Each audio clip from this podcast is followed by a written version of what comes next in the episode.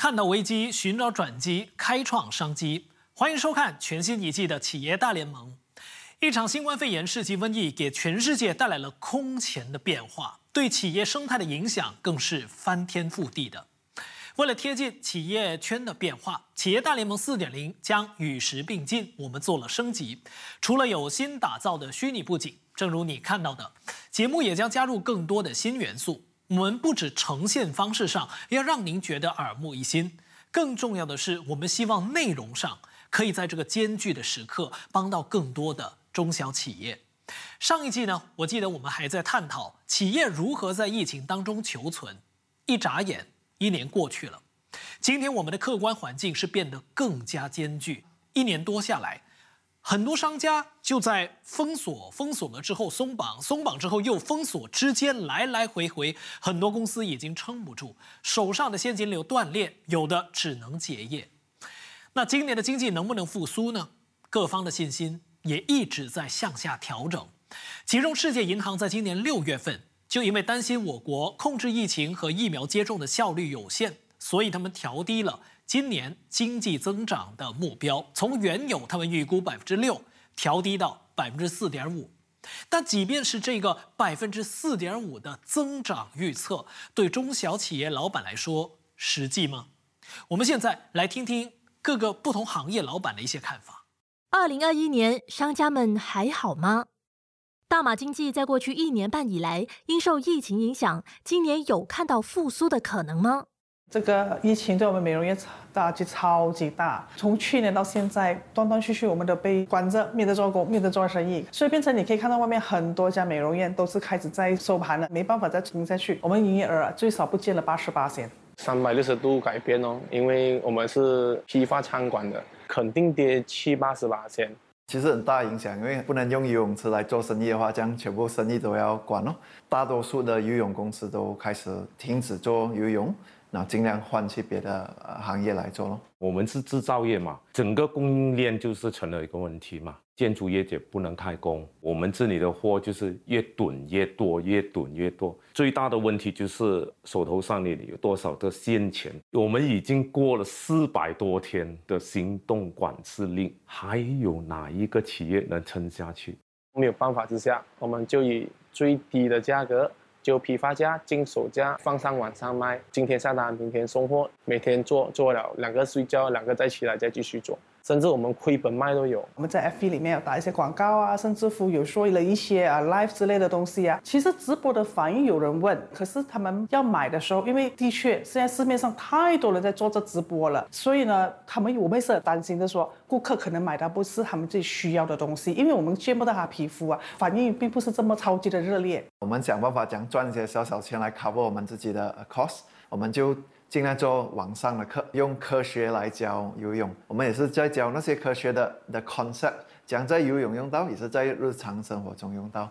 做很多 parents 会很喜欢 continue 我们的 content，因为都会觉得孩子会对游泳更加好奇，对科学更加好奇。Revenue 我们跌 at least 五十八线，减薪啊，少一点工人啊，把把整个企业做轻啊。我们去看大家的资源整合，以前我们是对手。现在我们是朋友，到时你的生产链减低到五十八千，因为五十八千是另外一个人做资源配合这个方法，我觉得是让这个中小型企业存活下来的唯一之道。你做经济回弹，我觉得不会在今年，可能要等到明年。我觉得如果到今年年尾，我们有八十八千的人口能打到疫苗的话，那经济能开放的话，我觉得是在明年那个经济才会反弹。所以今年就是每一个企业都是要挣扎。我们还不要谈复苏了。我们现在有没有？我们现在这一步、下一步我们怎么跑？我们都不知道。没有政府没有给我们很清晰的一个指示，我们不知道怎么去复苏呢？我们还没有到复苏呢，我们撑不到那个时候，可能我们已经没办法了。不好说，我们正常的，我们需要政府多一点帮助我们，就像一些啊资助金之类啊那些方案啊，真的给我们很清晰的，让我们的伙伴们全部呢，大家都能够一起度过这个难关。这一场疫情对企业带来前所未有的挑战。为了聆听更多不同的声音，我们节目决定扩大嘉宾的阵容。在我的左手边，主要是请来各领域的专家。今天非常高兴，我们请来 Maxis 明讯中小企业部主管李元强，以及马来西亚中小企业工会会长达朵江华强。而在我右手边呢，是青年企业家，而且他们在这一段疫情期间呢，也的确有实战的经验，成绩还相当不错。我们欢迎燕窝王创办人莫总莫志宏先生，以及 Above Creative Events 的创办人 Mickey 黄美金，他们将会告诉大家疫情期间的经历。为了解企业家在两难处境的时候如何做选择，以及他们背后的考量，我们会先让企业家们选择 Yes or No。再让专家组来进行点评。回到我们今天的主题，我国二零二一年经济增长目标从原有的百分之六调低到百分之四点五，这显示整个企业大环境没有早前我们想的那么简单那么容易。今天第一道启动战略的题目就是中小企业能否在今年内复苏呢？启动战略，Yes or No，请选择。好的，我们看到。呃，莫总举的是 no，Mickey 也是举 no。你们认为中小企业没有办法在今年翻身，主要的原因？我基本上觉得是因为疫情反复不定，而且大环境太多不确定的因素了。比如从我们自己本身的体验，我们的运输成本、我们的生产成本，还有消费者对市场的要求，也起到了很大的改变。大家都抱着观望的态度，不敢消费。呃，我个人也是认为是一样的，就是那个疫情一直在反复，我们的绕道关了又开，开了又关。然后其实我们就以我本身的经验，其实我们在今年的四月的时候，我们就已经开放了，然后就做了几场线下的活动，非常的兴奋。但是不久之后又 lock 了，所以就因为这样子的反复，我觉得说。呃，我对今年没有抱太大的希望，主要是很多没有办法预估的事情。对，那其实你认为企业中小企业能够做一些什么，可以帮到自己翻身的？Mickey，嗯，呃，其实我们自己在去年的时候就已经成功转型，把所有线下的活动都拉到线上，就好像在去年，其实基本上我们比。就是往年更忙，因为我们就在去年的时候，很多股东大会不能开嘛，所以我们没有办法就把所有的线下股东大会都搬上线上，所以我们就做了好几百场的线上的股东大会，然后也成功拿下了就是我们的 Malaysia Board of Records，就是在一个月里面做最多的线上股东大会。Mickey，你知不知道你说的这个经验让多少的其他的老板流口水流到满地？就是在这段期间，大家都这样辛苦，还有几百场，然后还很成功啊，都都而且做的都是上市公司的生意。对，所以我说我是幸运的一个。那莫总呢？莫总，你你觉得应该做点什么，在这个那么艰难的环境当中？我觉得第一个呢，一定要走出你的 comfort zone。打个比方，我们之前是做批发的，嗯，我们订单可能是一次就是几十公斤、几百公斤那种。可是现在呢，我们转型转型去做终端的时候呢，你可能就是一颗一颗的用我在卖，所以它是完全不同的概念。所以我觉得最重要在这环境之下呢，一定要提起那个勇敢改变的心态，面对现实的问题，然后一步一步的去做。这个就是我们为什么会把过去放着啊六年的品牌重新拿出来做。那都。这两位都是在疫情之中算是成功翻身，还过得不错。你觉得像这样的案例多不多？那大部分其实陷入怎样的一个局面？将近我预测就将近有三分之一都还没有问题。好，中小企业都还可以继续做，他们还有盈利。为什么？因为他们都是在必需品这个行业。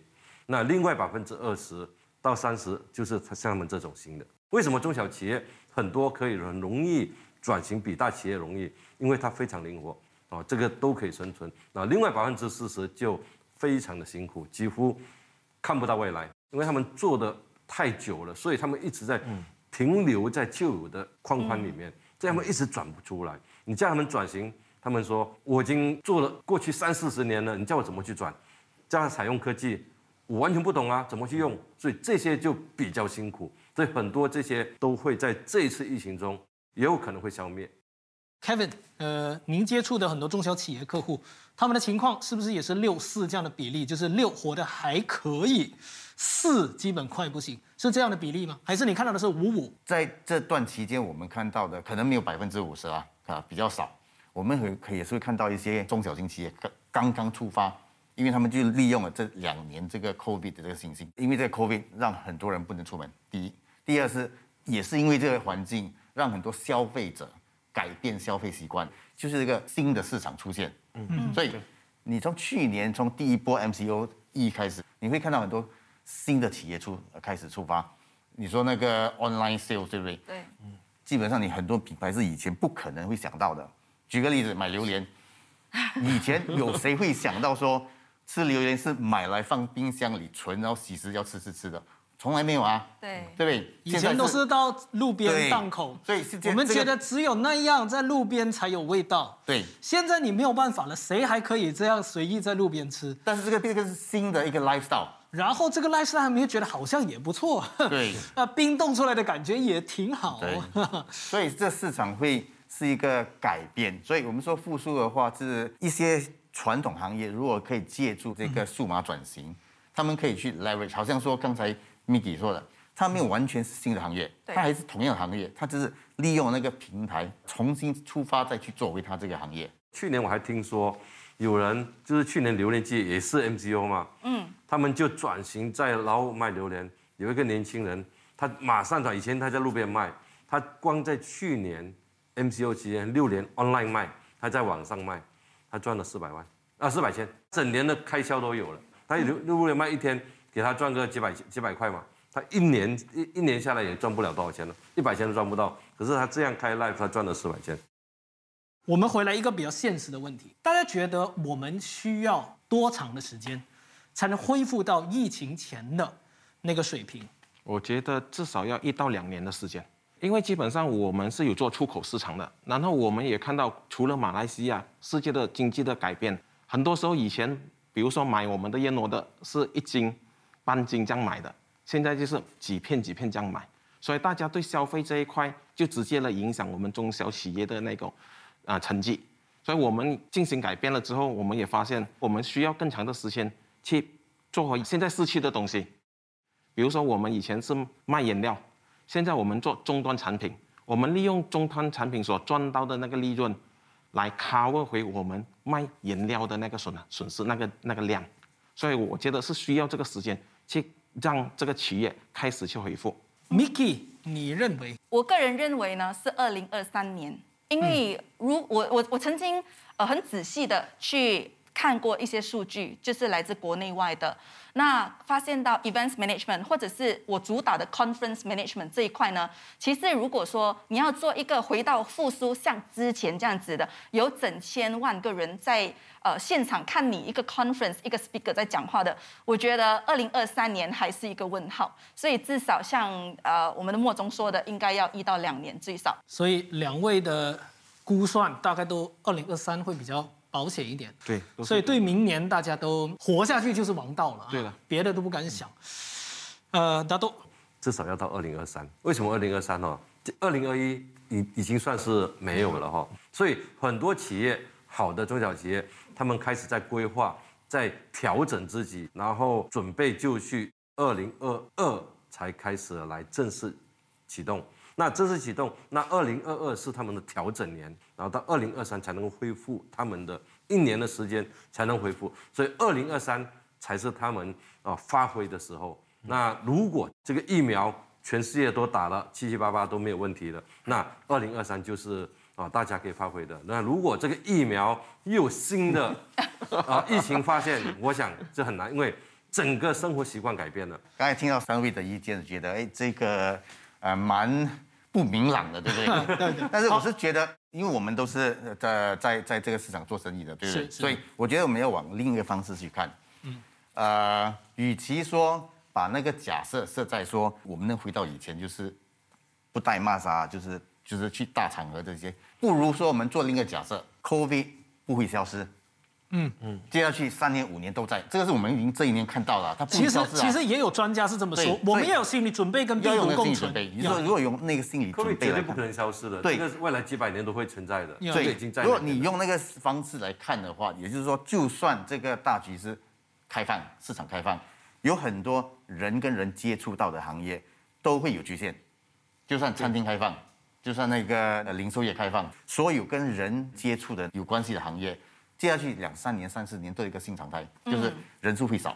那方面的商业可能就会肯定的，接下去好几年都要有那个新常态去看。嗯，但是有其他一些行业是不需要有人跟人的之间，好像我们刚才举个例子，在网上平台啊，或者把零售业搬上搬到台，其实那些我觉得可能明年都在那方面的那个产业，在方明年都大部分都可以回到回来啊。所以我是以这个不是看大局，就是分不一样的行业，其实不一样的行业有不一样的看法。呃，我突然想起一句话，我们都很害怕说病毒万一变种怎么办？那企业应该做的就是让自己也变种。嗯，对，对不对？对，病毒变种我打不过，我让我的企业变种，我就打得过了喽。对，就为什么病毒越来越强，是因为它变种吗？对，就为什么我们不想想一下，让我们越来越强，我们也变种呢？对不对？对，这一场疫情呢，对经济、对经营的模式和消费者行为的影响，很多企业其实一开始的确是措手不及。逼不得已，他们就逼到他们转型，他们自己也要变种。那刚刚呢，我们有稍微聊过莫先生的故事，和，莫总的故事，因为外销订单大减嘛，山不转人转，所以他们公司就毅然走上了转型之路。现在我们来看看当中的一些详情。意外新机遇，燕窝是许多女生的养颜圣品，却不是防疫的必需品。在新冠肺炎疫情下，原本做代工生产 OEM 燕窝出口生意的莫志宏。面对中国封城抗疫影响，外销订单逐渐减少，这让他意识到不做改变就没机会了，决定寻找新的出路。最终，他把目标锁定在零售市场，并把尘封多年的品牌燕窝王重新推向市场。那在整个过程当中，你们有遇到什么困难跟挑战吗？我们面对的困难跟挑战蛮多的。我们太久没有做这一个所谓的零售，所以我们必须要重新出发，面对顾客的要求。把所有的东西都搬上线上去做销售，而且我们内部也没有这个所谓的 ID 部门，也没有人有这个做网上销售的经验。我们必须要利用更先进的技术生产我们的完成品，就是把我们的原料转成完成品，再给销售部去销售。所以这个是我们最大的困难跟挑战。不过，做零售和做 OEM 是完全不一样的事。燕窝王除了得在新的领域由零开始，还得与诸多现有品牌竞争，在品牌知名度不如人的情况下，自然难以吸引顾客上门，收入也不甚理想。同时，还得烦恼如何控制成本。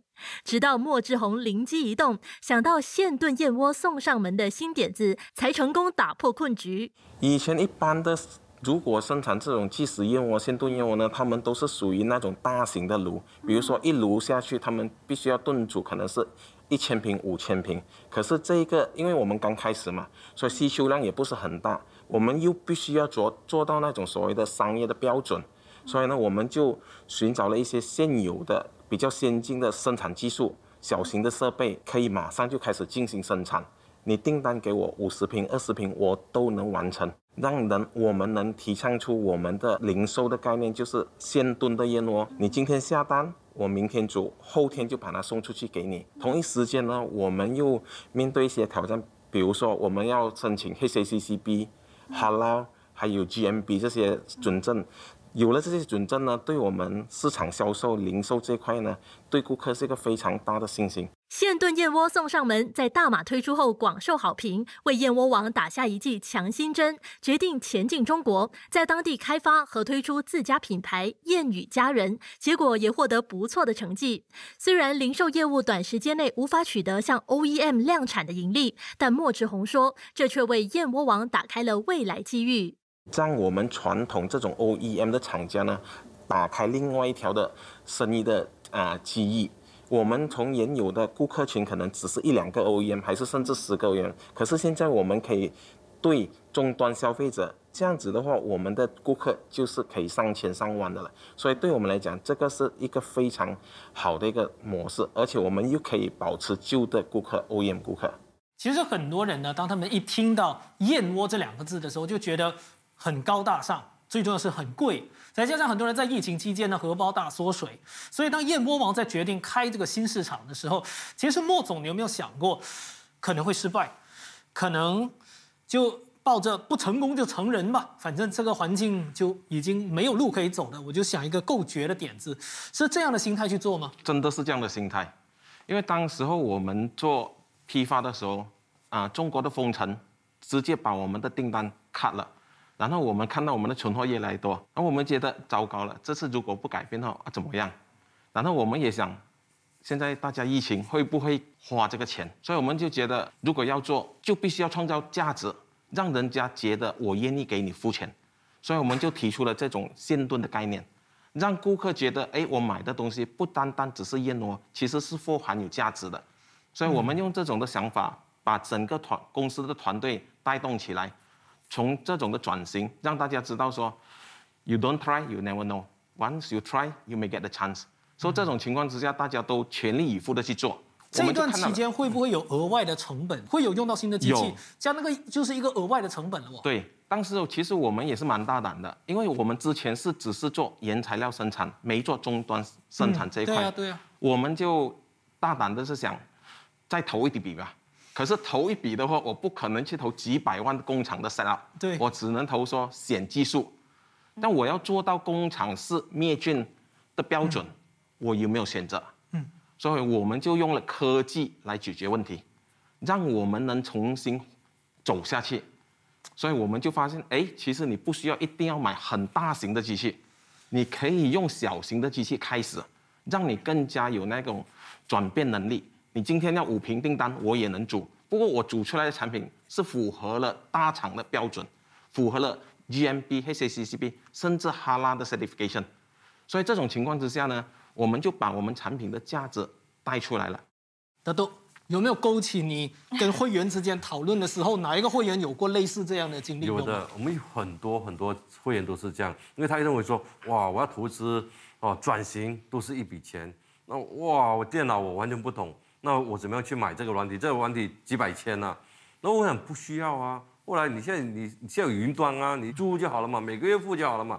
你签个配套，问 message 应该都有啊，这些都有提供啊。为什么你还要去买？这就对哦。为什么没有人告诉我？因为他不懂。很多非常传统的老板，尤其中小企业，他们完全对这个什么叫云端，他们不知道，还是很多人不知道。然后而且公司没有科技人才，所以他们不知道。他们认为说外面的科技的东西都很贵。不介意的话，我再分享我自己的一个案例。我在马来西亚开始做。啊，网上销了之后呢，我发现哎有得做。像我在中国没有过去，没有团队在那边，能不能做到一模一样的东西？答案是可以做到。我们现在在中国，我们燕宜家人的平台，我们是透过了那个小程序，做到一件代发。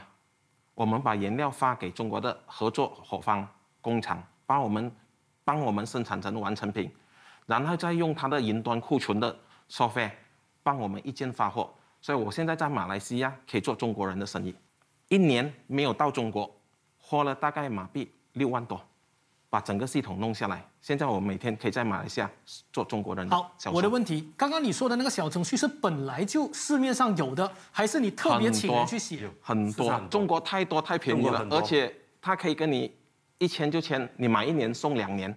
他的这个都没有踏入中国一步，他可以直接做中国的生意。如果给你打分。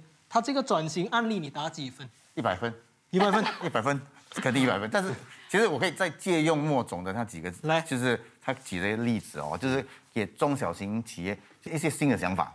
因为我们说很多中小型企业都在转型，嗯，像他这样开发新的产品，对不对？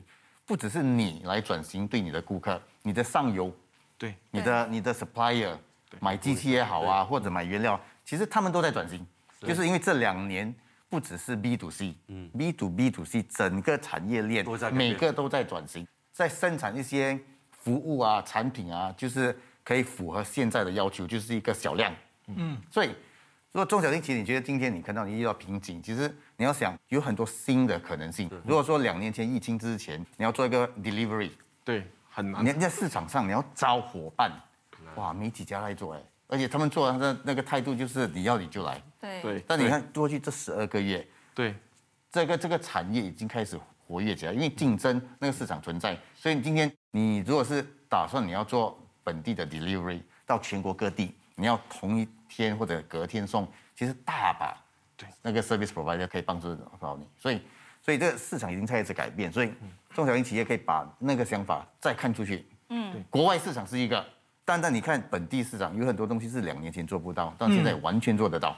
但是可能你一直没有关注这个市场的变化和动态，对你只是看到病毒在变种，你不懂 supplier 已经变种，市面上很多的机会也变了种。对是，所以当你看到这些变化之后，你就会找到机会，对对不对？对。但是怎么找那个机会，就是那个老板的智慧。嗯 Miki，我相信也认同吧？因为你你讲了对，你讲了对好好多次了，所以我一定要给你讲一下。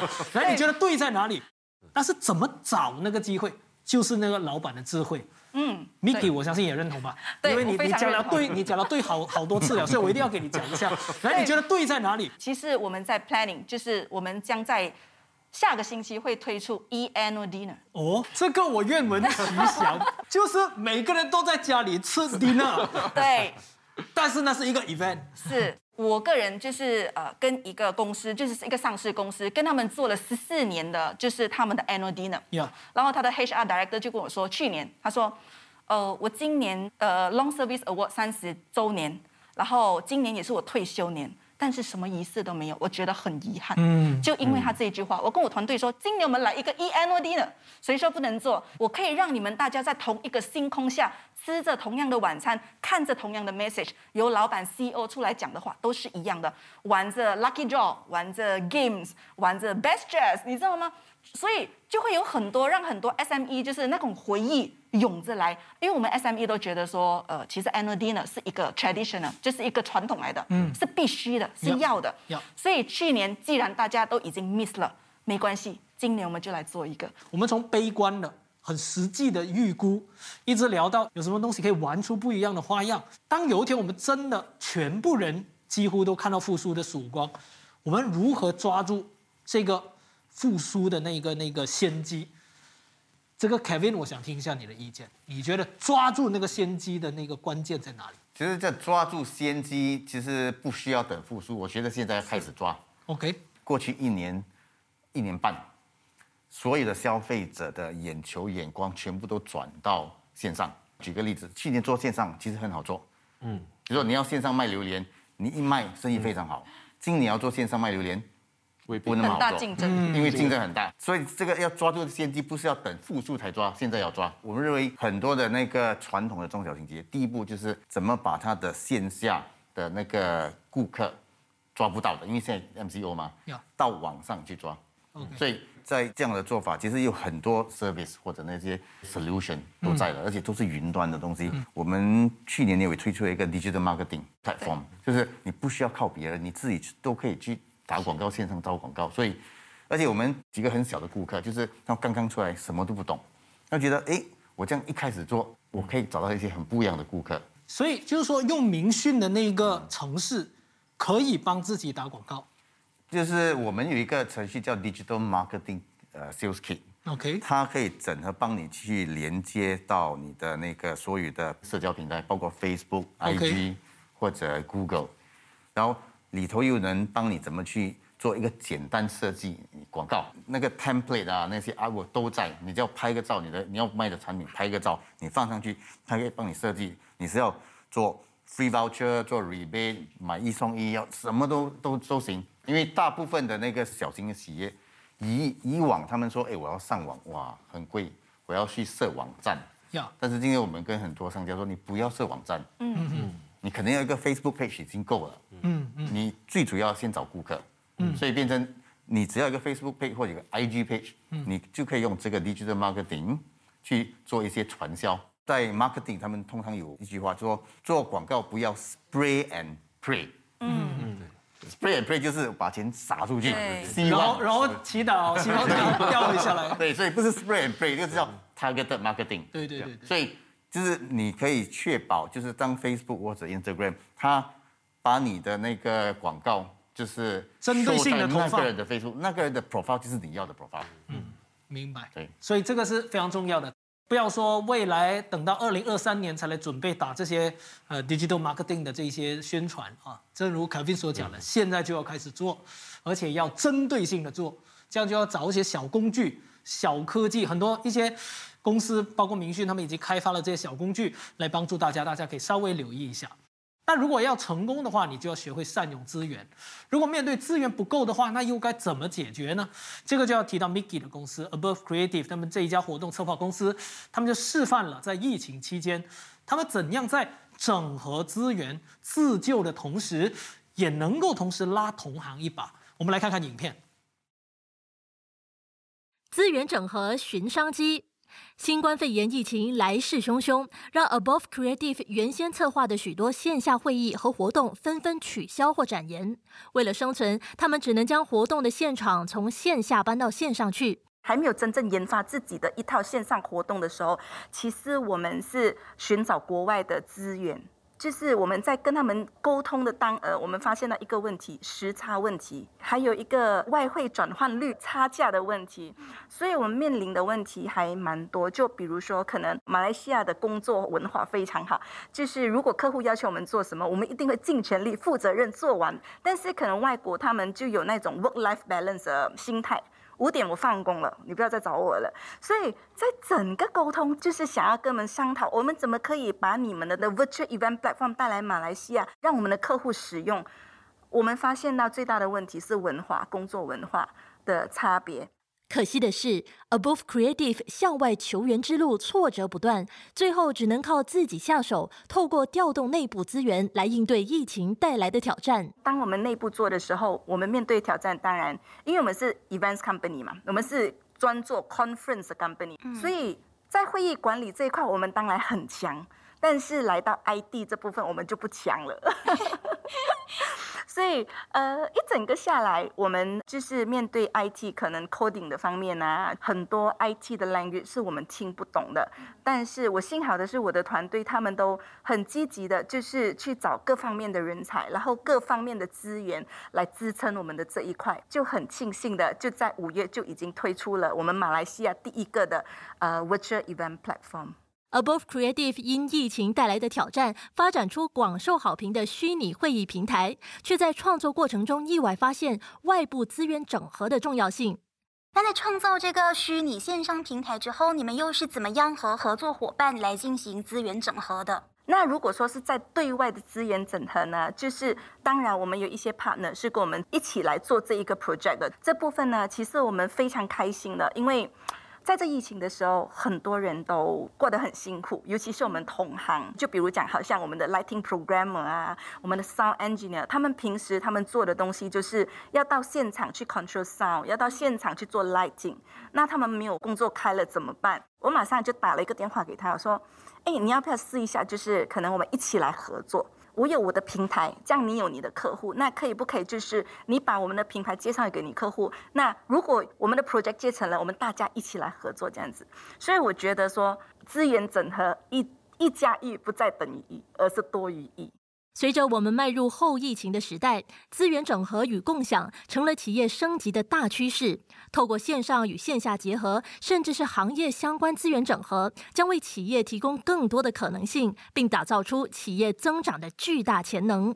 从刚刚 Above Creative Events 的例子，我们可以看到，企业呢要在疫情之下生存下去，我们不只是。要刚刚提到的，从线下发展到线上，我们也要和同行，甚至和我们当初之前的竞争者，我们视之为对手的那些人，来一个平行整合。那么接下来启动战略的问题就是这一道：资源整合是不是企业在疫情之后的大势所趋呢？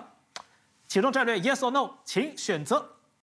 好，我们两位嘉宾都选择了 Yes，所以。资源整合这个是无可避免的，在疫情之后，我们一定可能现在已经有人在做这个整合的工作了，对不对？对。那 Miki，你能不能进一步再聊一下？就比如说像我的例子，刚才有说到，就是对外我们怎样，就是呃去跟同行说啊，说我已经有了线上呃线上的平台，那马来西亚还没有到，不如我们一起来合作这样子，所以我们就。呃，基本上是邀约了蛮多的，就是以前的，像你说的，以前的竞争对手，或者是以前我们的 freelancer 来一起共享这一个平台，所以共享资源。我觉得未来的趋势就是不是说你有多少的员工，还是多少的钱，而是你有多少的资源，然后你的客户有多少。我觉得这个是蛮重要的。所以如果你能做到就是共享资源，或者是资源整合的话，相对的，你手头上的客户会很多。然后你手头上的资源也会很多，这样就是一个共赢的局面。那莫总呢？莫总觉得那个我非常赞成 Miko 所说的话，因为我们这过去也是刚刚进行这个资源的整合，对内对外一定要同时进行。呃，我就以我们的情况来说，之前我们一开始做 digital marketing 的时候，我就想马上请一个设计师，这个资源自己成立。过后两个月之后，我才发现这个不对的，应该资源整合，让专人做专事，把这一个部分外包。我们注重于什么？我们注重于我们生产以外就是行销、销售这一块。现在我们可以开始做 business crossover。打个比方，我手头上有五千个孕妇，像我拥有这个五千个孕妇的资源，我可以找谁合作？我可以找卖奶瓶的吗？我可以找卖那个牛奶罐的吗？甚至卖 stem cell 的都会不会找我？我用这种资源的整合之后呢，就会出现非常精准的 target customer，你就大家就不会浪费时间。我要的你有，你要的我有，我们只要把所谓的那种利润啊，那种合理分配一下，大家开心，所以活下来。意思就是讲，你过年的时候，你可能就推一个 燕窝加奶粉加奶瓶礼篮，对呀、就家里有孕妇的，你就送这个礼篮，绝对没有错，因为孕妇要的都在里面了。而且刚刚 Miko 提到的他的 E N O 零呢，我马上就想到了，哎，要不要送礼篮呢？不是送你啦，我们一直以来都推广说不吃鱼翅，对，啊，改吃燕窝可以吗？哎，哎，很多年的吃燕窝也觉得哎不会太 low class 嘛，也不错一下，又不会太贵嘛。在整合着。马上我就在马所以上整合，这个就是资源的整合不用等了，不用等，不用等疫情过后来整合，对马上整合，所以这。种情况之下呢，真的是疫情把我们变得更强。是真的。所以思维一改变，踏出那第一步，你就会看到世界不一样。我可能可以给个意见，说向外的资源整合肯定是 partnership，公司内部也是需要做一些整合。从一个科技的角度，因为现在资源或者是 resource 或 cash flow 都是很重要，所以我们看到过去一年，其实内部资源最整合一个很大的那个方向就是。所有的 operation 或者所有的 system IT 都是往云端的好处，就是以往的所有的中小型企业，当我想到要投资 IT，我第一想到是 capex，对。investment，我要设网站，我要买一个 system 买家都是 capex。过去一年其实很多东西都搬到 opex，是。Opex 就是给你一个灵活性，而且你就是不需要有那个 upfront 的成本。这个方向就是导入我现在明讯过去现在我们所提供的所有的那个 solution，其实可以说百分之一百都是以 opex，都是 subscription based，因为都是云端的，是。包括刚才说的 digital marketing、point of sales 或者呃 managed service，很多都是开始步向的方向。所以，呃，我会建议中小型企业，当你做整合的话，因为内部是你的 cash flow management，嗯，把重新去评估你所有的内部的所有的 IT system，你所有的 process，是一个机会，让是一个空间上你去重新探讨。我们再看一个比较长远的，就是说，我们立足艰难时刻来向远方望去。长期来说，现在的机会在哪里？我们马来西亚有一个中小企业，过去都是专注在本地市场，三千两百万人口的市场，我觉得不对的，应该要采用科技，采用数字化哦，把他们的企业网络化，然后走出去。走出去就是你开拓的是东盟市场、RCEP 市场、CPTPP 市场，都是明年都会发生的，这些都是。中小企业的未来，当你要做国际市场，政府把过去哈一间公司以前是二十万的补贴金哈提高到五十万，所以每一家公司都可以向 Matrix 申请做市场开拓的这补贴金，销售啊，将来要到国际国外去考察啊，这些都可以政府拿给你免费的一块一块对一块的补贴金。因为如果说过去一百年我们做决定都是以那个所谓的理性或者叫 instinct。所以那个时代其实那个是对的，那个时代就是呃谁敢做决定是。就去做，但是这个东西到现在这个这个阶段有一个已经开始往另外方向走了，因为现在是一个数码化的时代。是。对，以前做决定，就算你 calculated risk 你做好的话，你还是以那个直觉去做。对，但是现在所有的东西都有数据，嗯，对。你顾客有数据，原料有数据。你的你的那个那个运输什么都有数据，当有数据的年代，就是所谓的会进入那个 big data，所以未来的趋势，所有的生意，所有的商家，都是要以数据来做决定。对，所以有数据做决定的话，那可能又回到又不一样了。怎么去利用数据来做决定？那个就是个不一样的导向。所以为什么说现在我们说所有的商家都要往那个数码化的这个方向去做？不管是你现在的生意，你觉得还过得去或做过不去，因为你的竞争者都在以那个数码化的方向去走。对，就是说未来他们可以做的决定会比你还准确。这两年每个人都在想的是，都因为看不到这这这么远，看短线。我要突破就是上网找顾客，像像莫总说的，找到中国去。每个人在开阔市场，开阔市场，但是。到了一个地步，不不是在开阔市场了，是你对你的顾客多了解。对，像他的，我有五千个顾客都是孕妇，OK，你你对他有多了解，所以那个会变成是比较以顾客为中心的那个出发点，就是你的顾客是你的 asset。对，所以十家公司同样的做 digital marketing，同样的上网，都去针对顾客，你的顾客对你的信赖，或者他觉得，哎，你好像了解我多一点。对。其实不是莫总对他了解，是莫总的数据数据。对他了解，对对对，对不对？那其实，在我们的平台里面哦，就好像以前的时候，你去。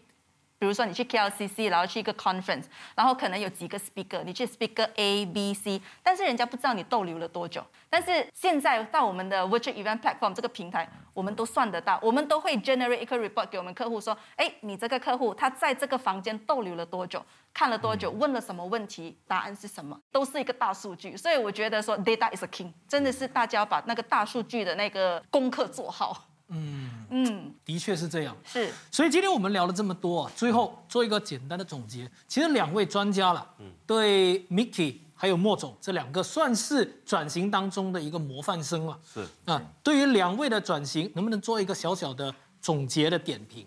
然后也那个小小的总结也算是给我们电视机前的诸位老板一些善意的提醒。我我我觉得很重要，他们真的是。哦，碰到危机的时候哈，这个行动是醒觉力非非常高，马上就采取行动。嗯，我觉得这是很重要。中小企业本来就是要这样。今天不管疫情哦，未来看不到路也好，可是他们自己本身要强，要找出自己的财路，这才是最重要。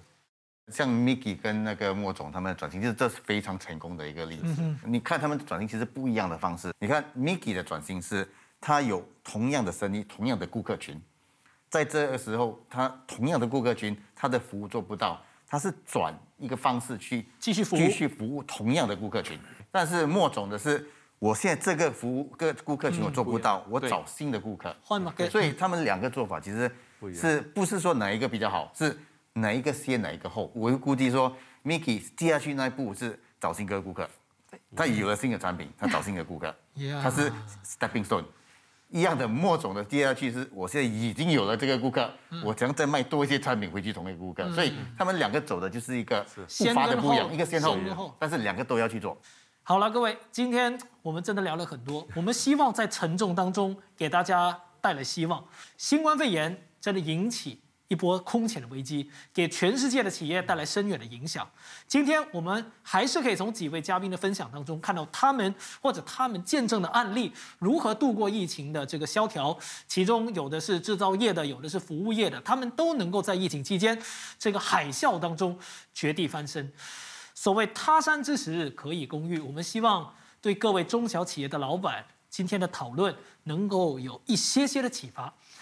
当然，现在呢还有许多公司，我相信他们都处在困局当中的，想要站到复苏起跑线上，企业就要卷起袖子，解决眼前的问题，然后运用新的工具、科技上的工具，着眼于未来长期的发展，调动现有的资源，排兵布阵，一起熬过这段黑暗期。节目结束之前呢，要提醒大家，明天晚上九点在热点面子书平台将会有更多延伸的讨论。大家到时候呢，如果有相关的企业问题，欢迎大家到网上来给我们发问。今天非常感谢所有参与录制节目的嘉宾，企业大联盟，我们下星期同一时间再一起启动战略。